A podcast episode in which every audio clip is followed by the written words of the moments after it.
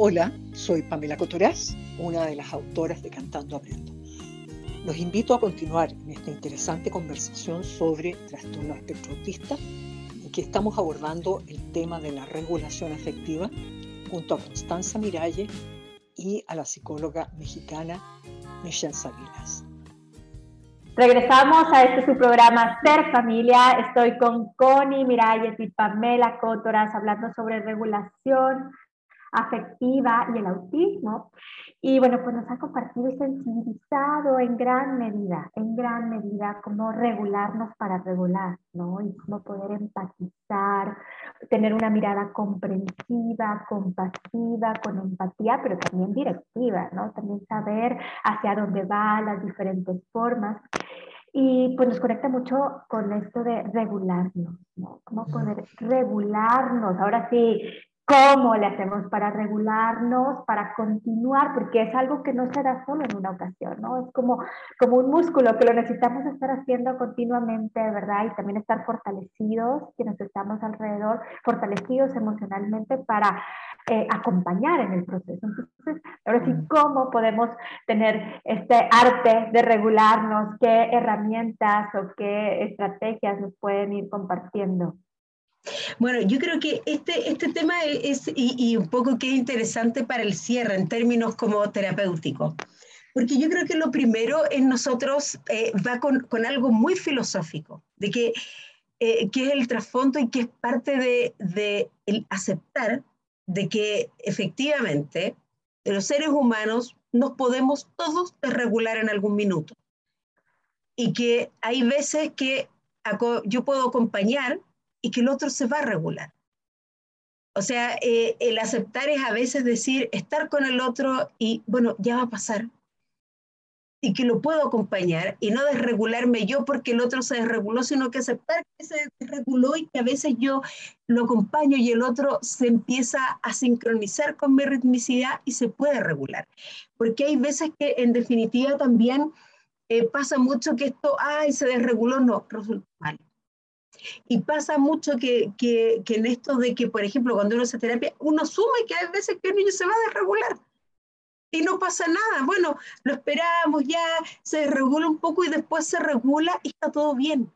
Porque también los seres humanos tenemos la capacidad de reparar, también tenemos la capacidad de pedir perdón. También si uno en una sesión se desregula, no importa, va a venir a la otra y lo va a hacer bien y el vínculo está igual. Eh, entonces yo le transmito mucho a los papás eso, de que, uy, se desreguló como que, ay, se perdió todo, no. Y, que no les pase eso, si también fueron un cumpleaños y se desreguló, no importa, en el otro también va a poder estar bien. Porque hay una parte también de, de como, de repente, de las exigencias sociales de pensar que todo tiene que ser perfecto y recordarnos que los niños son niños están aprendiendo. Y, y, sean de la condición del espectro y no sean de la condición del espectro. Entonces, también hay una parte de, eh, del aceptar eh, nuestra propia vulnerabilidad como seres humanos y de poder, eh, el regular no es poder ya estar nosotros tranquilos, mantenernos, digamos, relativamente tranquilos y poder decir, no importa, ¿qué pasó? Y poder seguir adelante.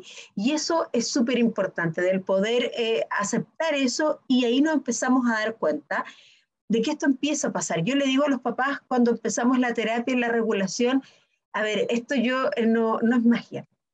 Pero nosotros, ¿qué vamos a observar? Vamos a observar tres parámetros.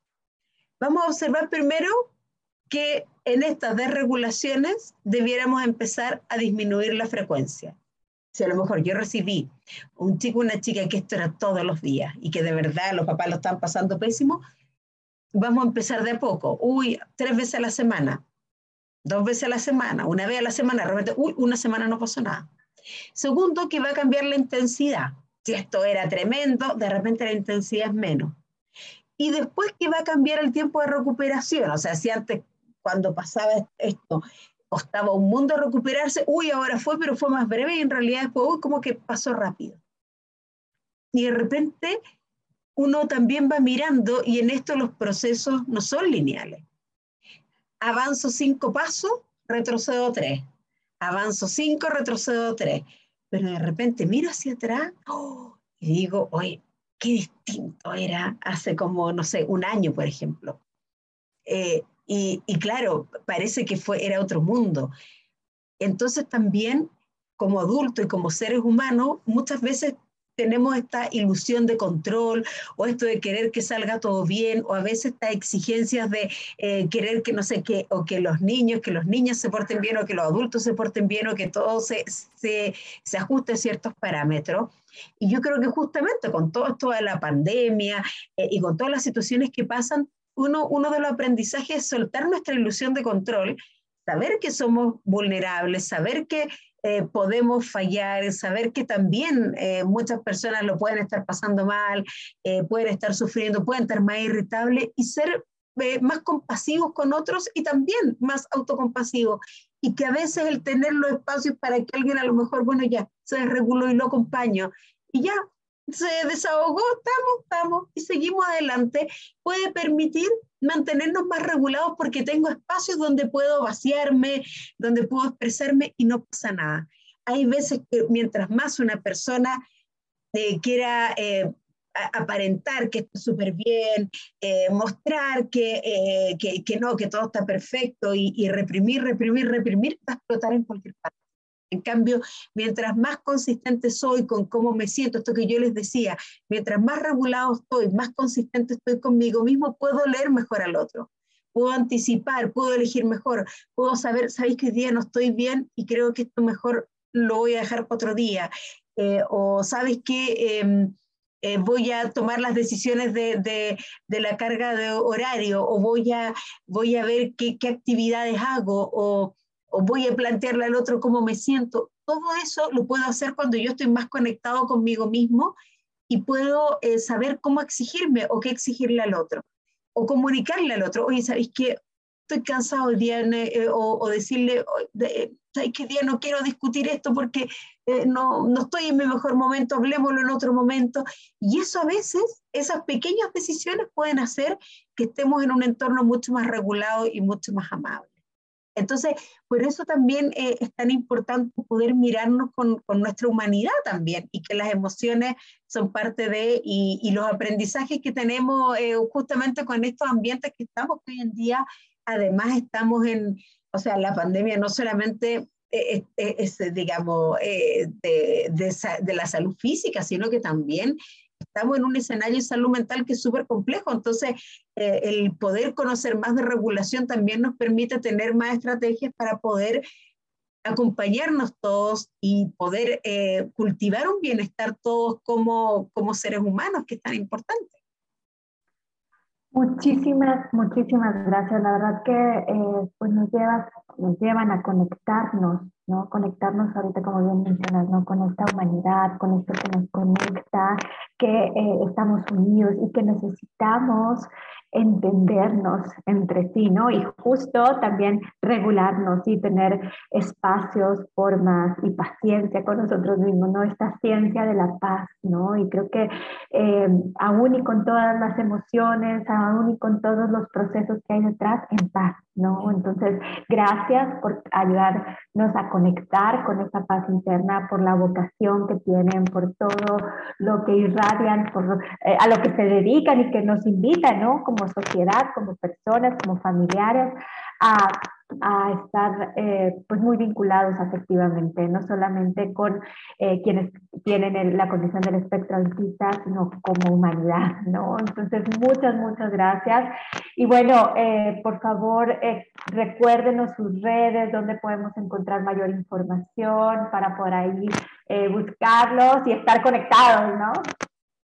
Eh, bueno, yo les contaba, yo tengo un Instagram que es arroba eh, coni con y latina guion bajo miralles, eh, donde es psicología y dibujo y ahí pueden encontrar ilustraciones que siempre están con información y también los cursos donde voy compartiendo cursos que eh, digamos, hago de, del tema del espectro autista, como también hay muchas ilustraciones, stickers y siempre información con respecto al tema del espectro autista y en marzo hago un curso con respecto a dar herramientas para los cuidadores de personas del espectro. Así que ahí los espero y también por ahí me pueden estar preguntando, opinando, comentando post. Así que eh, es una buena instancia de encontrarnos en este espacio virtual que nos acompaña tanto en estos tiempos de, de pandemia, ¿no? Muchas gracias. Pam, de Cantando Aprendo a Hablar. Muchas, muchas gracias, Michelle, por la invitación, por, por tus reflexiones y por todo este aporte que haces a la familia para poder estar presente con temas que nos parecen que son tan importantes, tan relevantes como esto que estamos hablando y todo lo que tú haces. Muchas, muchas gracias. Para tener más información sobre Cantando Aprendo, nos pueden encontrar en nuestras redes sociales, en Facebook y en Instagram, cantando, arroba Cantando Aprendo, eh, en nuestro sitio web, que es www.cantandoaprendo.cl, eh, canal de YouTube, eh, Spotify, donde también van a encontrar estas conversaciones transformadas en podcast. Así que estamos en contacto, sigamos trabajando para lograr más información más comunicación y más armonía, como planteas tú. Sería fantástico poder aportar en todo esto.